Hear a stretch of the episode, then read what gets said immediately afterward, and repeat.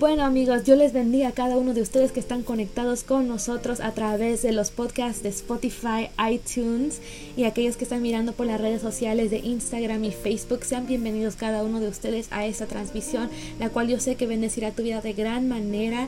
Eh, si esta es tu primera vez, bienvenido, no te desconectes, te invito para que tú también puedas seguir adelante conectado con nosotros porque sé que la palabra que el Señor trae bendecirá tu vida de gran manera. Así que sin más preámbulo, yo quiero entrar en este momento para compartirte lo siguiente. Creo que a todos nosotros nos ha pasado en algún momento en la cual sin darnos cuenta, eh, en un momento llevamos una vida tan sujetada a Dios, eh, la cual, como decimos en México, que ni el viento me tambaleará porque voy con todo, ¿quién me va a detener? No sé si tú has escuchado ese dicho antes, que cuando todo parece correr súper bien, queremos darle con todo nomás. Estamos tan en paz con las cosas que nos suceden y por un momento somos ciegos a la necesidad de alguien que se sienta al lado de nosotros y de pronto la oportunidad de ser una puente de bendición para esa persona puede que nunca más vuelva a tu vida y nos enfrentamos viviendo la vida como si girara en nuestro entorno. Como todos saben, yo creo que no sé si ya muchos de ustedes conocen, pero soy una maestra elementaria, la cual en estos últimos tiempos, en estas últimas semanas, esta posición me ha abierto los ojos inmensamente y como dicen, me ha dado la carne gruesa. En, inglés tiene un poquito de más sentido, pero te hace ver la realidad de cómo son las cosas y me ha abierto a darme cuenta que en tan solo pocas semanas que la realidad de ser una maestra, una maestra, va más profundo que decir, oh, yo nada más tengo que darle clases a los niños. No, esto es que si le pregunto a alguien en el día de hoy cuál es el rol de un profesor, de seguro tú me responderías y me dirías, eh, una maestra es, alguien que solamente enseña a los estudiantes. Y no, no solo es eso. Déjame decirte eso ahora en este momento, que no lo es así. ¿Sabías que las maestras llevan un rol sumamente importante en el desarrollo de los estudiantes? Y yo me he dado cuenta que más que la diaria enseñanza académica que tú le puedes brindar a un estudiante va más allá, porque al igual de ser maestro, eres un rol de influencia, la cual cada palabra, cada acción que sale de tu boca queda implementado profundamente al corazón de ese niño o niña en la cual tú estás sirviendo. Todo lo que tú vas a decir va a marcar un antes y un después. Puedes que tengas una influencia positiva tanto como una influencia negativa. Y al ver, y al ver esto, eh, a estos niños una y otra vez, puedo yo estar pasando por los peores momentos de mi vida. Puede que mis emociones 100% de las veces no puedan estar bien o puedan estar bien. Y puede que mis fuerzas físicas tal vez ya no puedan dar un paso más. O mi estado emocional esté en miles y miles de direcciones y cada vez mi situación va engrandeciendo. Y solo pienso en las veces que he querido soltarlo todo y te voy a ser sincera. He querido soltarlo mucho cada vez porque al ver la pureza de estos niños una vez más me detiene y me enseña la esencia y la pureza de Dios, en la cual una y otra vez Él me enfatiza lo siguiente, como está escrito en Mateo 25:40, que dice así, y el rey dirá, les digo la verdad, cuando hicieron alguna de estas cosas al más insignificante de ellos, mis hermanos me lo hicieron a mí. ¿Y por qué te cuento esto? Yo quiero concentrarme en este versículo un poquito más en el día de hoy. Quiero que juntos podamos llegar a entender que Jesús lo es todo. Y, no quiero darte una educación súper difícil, no quiero explicarte sobre sobrecargarte con tantas palabras eh, así grandes, con ideas, todo eso, sino que simplemente quiero compartirte devocional porque sé que de alguna manera u otra puede llegar hasta lo profundo de tu soledad, a lo peor de esas, esos momentos de soledad en la cual tú estás. Y la primera instancia que tu mente te quiere llegar a confirmar es que lo sueltes. Suéltalo todo, deja, huye, corre. Eso es lo que el Señor ha estado tratando en mi vida en estas últimas semanas y yo creo que a la misma vez creo que hay muchos de nosotros en la cual estamos en posiciones en la cual nos retamos diariamente a querer soltarlo todo, a querer tirarlo a toalla y se nos olvida de que alrededor de nosotros hay personas en la cual te están mirando y tú puedes ser de una influencia positiva o negativa dependiendo cómo tú estás confrontando la situación. Y por eso por título le puse no la riegues porque no la riegues te voy a explicar un poquito más adelante. En otras palabras puede también eh, simbolizar una decaída espiritual. ¿Y qué es una decaída espiritual? Si vemos, una decaída espiritual es un desenlace de un proceso de deterioro interno que puede afectar la vida espiritual de un creyente y llevarlo a negar a Cristo, ya sea de palabras o de hecho. Llega al punto que ciega a alguno de poner la vista al problema, tus dolores en primer lugar, o si tal parece que todo corre perfecto en tu vida es porque has estado confiando en ti mismo, en tus propias fuerzas, viendo tus habilidades como el enfoque que llegas a asegurarte que Dios camina contigo. Sin embargo, esa tranquilización que sientes empezará a desborronarse poco a poco, que cuando menos sientas llegas a preguntarte, ¿dónde está Dios? ¿Dónde estás Jesús? Pensé que tú estabas conmigo. Y después Jesús, Jesús eh, ya no es el que te acompañaba, sino tus sentimientos propios, que ocupó primer lugar de Dios. Si tú eres alguien quien ahora mismo lleva los síntomas de decaída espiritual, te quiero compartir una parábola, la cual Jesús compartió de una manera que la cual ninguno de sus discípulos al principio pudieron comprender y al escuchar Jesús deseaba que entendieran y vuelve una vez más a reiterárselo una y otra y una y otra vez. Y al inicio de mi trabajo, como yo te contaba al inicio, yo soy maestra educación elementaria. Em, y mi, mi, rol como maestra es poder enseñarle a los niños, ¿cierto? Y aguántame un poquito porque regresaré a decirte la importancia de lo que concluye a través de esta enseñanza que abrió mis ojos y mi corazón a entender. Siendo maestra, como os dije anteriormente, yo mi rol va más allá que un rol académico, sino que va, va como un rol de influencia. Cada rato yo tengo que estar pendiente de mis estudiantes, viendo la necesidad, asegurándome de que eh, se comporten respetuosos de uno al otro. Yo soy su consejera, soy como la segunda mamá de estos niños, me preocupo de su bienestar, de su, de su alimentación, tanto como sus sentimientos, digamos que en, general de muchas, muchas cosas.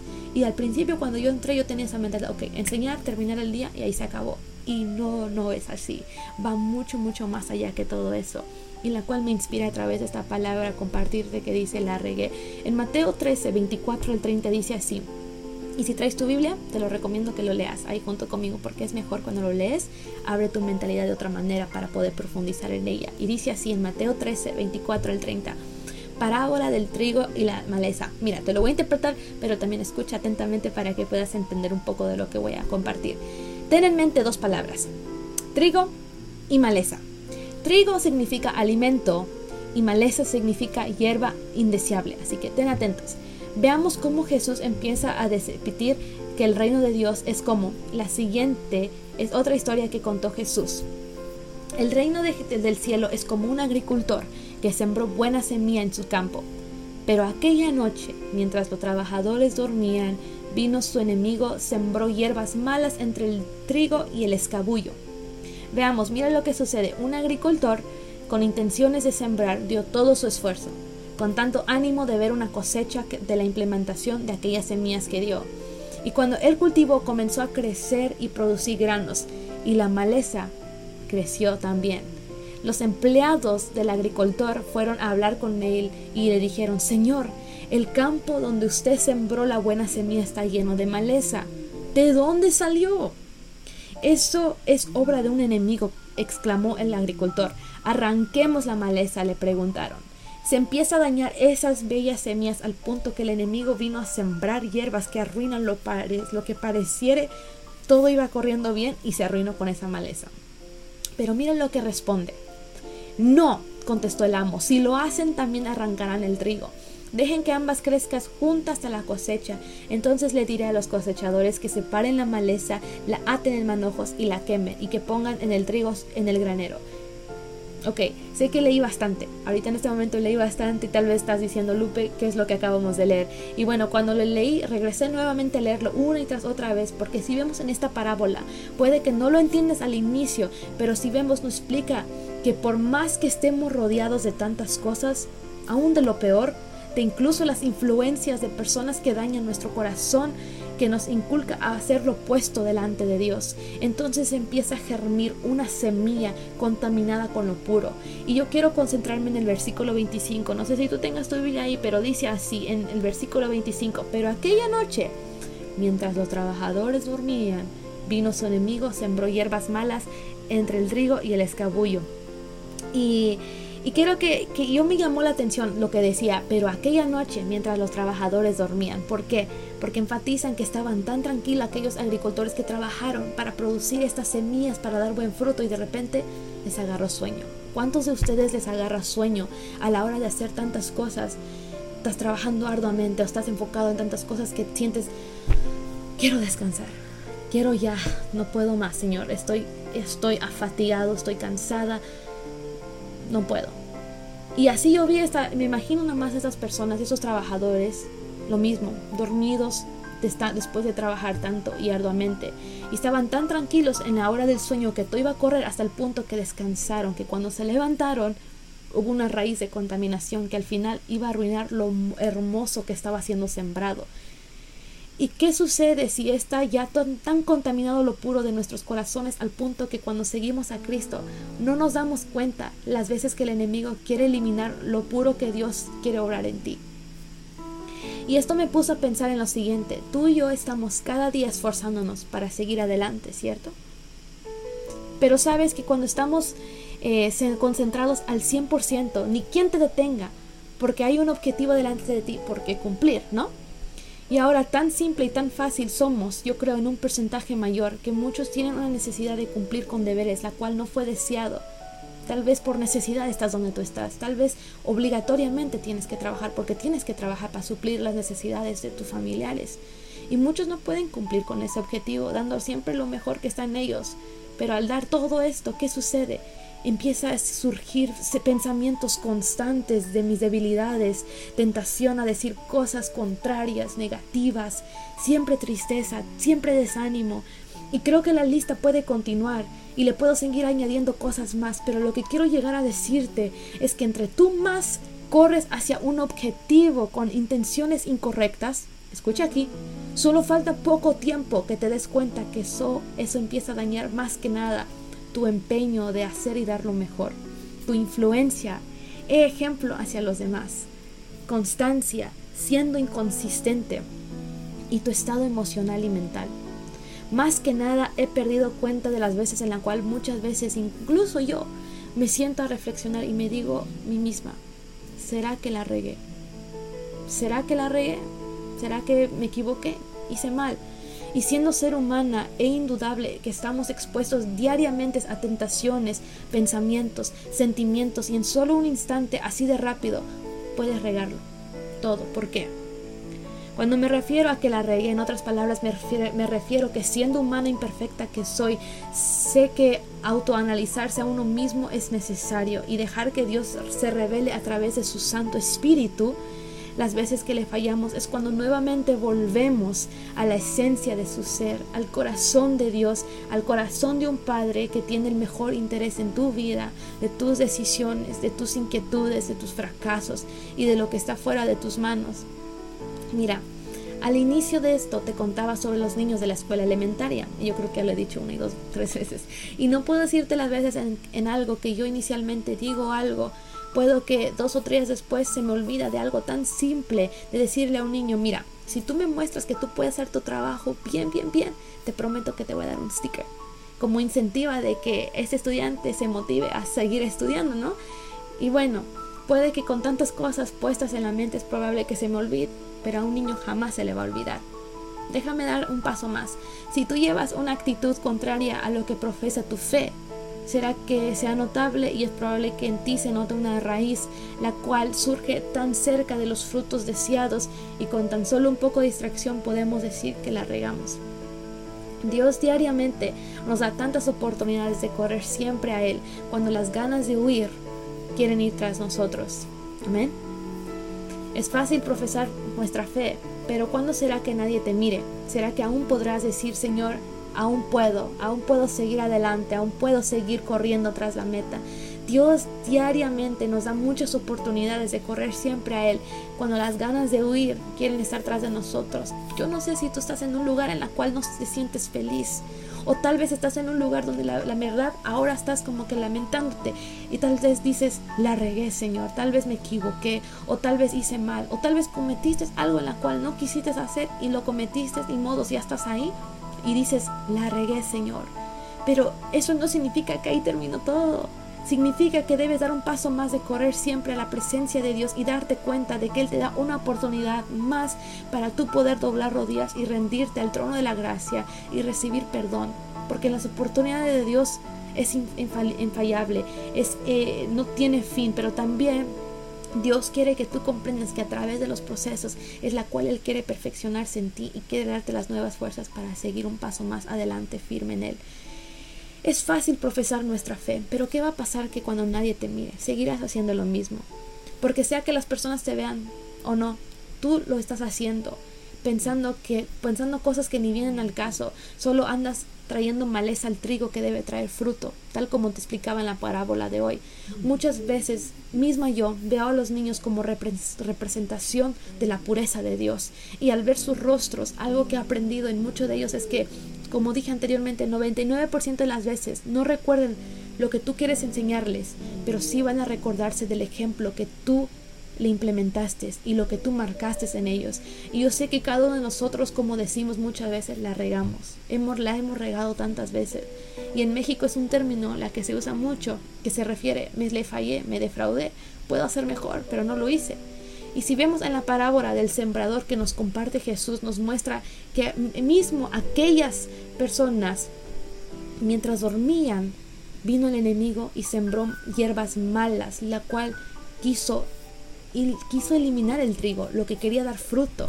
Y mismo por un momento de descanso rápidamente se escambulló lo hermoso realizado. Sin embargo, más adelante vemos ahí que no termina, sino que aún queriendo eliminar todo, toda quedada, toda esperanza quedada. Amigo, amiga, ¿cuántas veces le hemos regado? ¿Cuántas veces hemos sido tan apresurados de huir de la culpabilidad, del temor, del fracaso, e incluso el de desafiarte a llegar a la meta. No sé cuál sea el bloque que te detiene en el día de hoy, pero aún con tus tambaleos repentinos que te golpea la vida, no es ahí no terminado, no te puedes detener, no puedes dejar de rendirte, no retrocedas porque entre más retrocedes, más atrasas el plan de Dios sobre tu vida. Y tú tal vez digas, ¿Será que el Señor tiene un plan para mi vida? Claro que sí. Él tiene un plan para cada uno de nosotros en este mundo. Solamente que a veces somos tan apresurados de tomar las decisiones en nuestras propias manos y no detenernos y dejar que Dios tenga la última palabra. La palabra de Dios dice que el mundo y la tierra pasará, más sus palabras no pasará. Sabes que el mundo está constantemente viviendo una vida tan repentina, tan rápida, todos llenando, yendo con la corriente, pero tú y yo hemos sido llamados, eh, también escogidos para algo mejor que simplemente ir con la corriente y como los demás. Yo te invito a que tú no seas como los demás. No intentes ser imitación de otras personas la cual están sobresaliendo, están echándole ganas. Tú ve con lo que Dios te ha dado. Ve tras el corazón de Dios. Cuando fue la última vez? ¿Cuándo fue la última vez que te has dicho, hoy no no voy a complacer a mi vecino. Ayer tal vez sí lo hice, complacía las cosas, complacía mi trabajo, dándole extra horas de trabajo cuando sabía que le tenía que dar esto a Dios. O tal vez estás equivocándote, tratando lo mejor a otras cosas que no vienen al caso y tal vez te olvidas de poner a Dios en primer lugar. Será que nadie me crea, pero sabes que si tú sabes que Jesús te ha perdonado, si sabes que Jesús te ha salvado y estás aquí porque Él, por su gracia y su perdón, es porque Él te tiene hasta aquí, hasta aquí al día de hoy por un propósito y para que tú entiendas que con solo Jesucristo solamente Él basta, solamente basta que tú te acerques a Él, solamente, te, solamente basta ese perdón y amor que Él te puede brindar. Sabes que si hoy te equivocaste, si hoy no fue como tú planeabas, si hoy las cosas que tú quisieras no ven, no giran a tu entorno como tus expectativas, tranquilo, tranquila, que aquí no ha terminado. Siendo ser humano, nadie es perfecto, pero no significa que te tienes que quedar atrás. No intentes cortar las males antes de tiempo a tu propia manera, sino que deja que Dios tenga la última palabra, porque aunque la maldad esté al lado tuyo, sabes que llevas el poder de Jesús a través de su Santo Espíritu, la cual te respalda y te cubre para no ser uno más con la corriente. No sé si me hago entender. Está bien, la regué, bueno, ya pasó, ya lo cometiste, ni modos, pero ahora ¿qué crees? Estás vivo, estás respirando y es porque hay, hay alguien que aún sigue creyendo en ti. Hay alguien que no se ha rendido, de creer en ti y ver que hay algo que aún quiere hacer con tu vida y tú, tú solamente te rindes, te rindes porque piensas que no vas a llegar a donde tienes que estar o no piensas que, que Dios se ha acordado de ti. Estás equivocado, estás equivocada. Bueno, tienes una vida por delante, amigo, amigo. No esperes a decir, tal vez mañana será mejor. Si tu vida está puesta en Él, acércate al trono de la gracia. Créeme que al exponer tu corazón sincero, Jesús entonces mismo quitará los males para dar un fruto de bendición sobre tu necesidad. Si tú eres padre o madre familia, sobre tus hijos, sobre tu matrimonio, tu salud, tus inquietudes. Yo no sé, Puede ser algo, algo malo que estás pasando, tu salud. Puede ser hasta incluso algo muy personal, la cual nadie sabe, pero Dios se lo, has, lo has entregado. Pero sabes que la palabra de Dios dice en Mateo 11, 28 al 30, venid a mí todos los que estáis trabajados y cargados, que yo os haré descansar. Llevad mi yugo sobre vosotros y aprended de mí, que soy manso y humilde de corazón, y hallaréis descanso para vuestras almas para Jesús no hay nada imposible, solamente basta con que tú solo creas que Él lo puede hacer. Que Él puede cambiar tu manera de ver tu situación y tus debilidades. ¿Será siempre paz que viviremos? ¿Será siempre paz que viviremos? No, de ninguna manera. Pero sí bajo la unción de su gracia y poder, la cual nos ayudará a ver con los ojos de la fe. ¿Cuántos los creen en este día? Jesús es bueno. Jesús es bueno todo el tiempo. Mira, yo no sé cómo será el día de mañana pero estás aquí un día más. ¿La regaste hoy? ¿La regaste ayer? Bueno, deja de estar culpándote cada rato. Detente por un momento y ponte a pensar que mismo en la Biblia Jesús nos da una parábola la cual nos enseña de que tal vez la maldad esté ahí mismo queriendo surgirse con el trigo que quiere dar fruto de bendición, pero no lo arranques con tus propias fuerzas. Deja que Jesús, Él mismo, lo arranque sin poder matar la bendición que está delante de ti. No apresures a tomar las cosas en tu propia manera, sino que huye y corre a Dios. No huyas y corres hacia la maldad, hacia lo contrario, hacia lo retorno. Solo sigue dando un paso más. Este camino va a ser bien difícil, no te voy a mentir, pero también no va a ser imposible cuando tienes la correcta actitud y has podido descansar en el Rey de Reyes y Señor de Señores.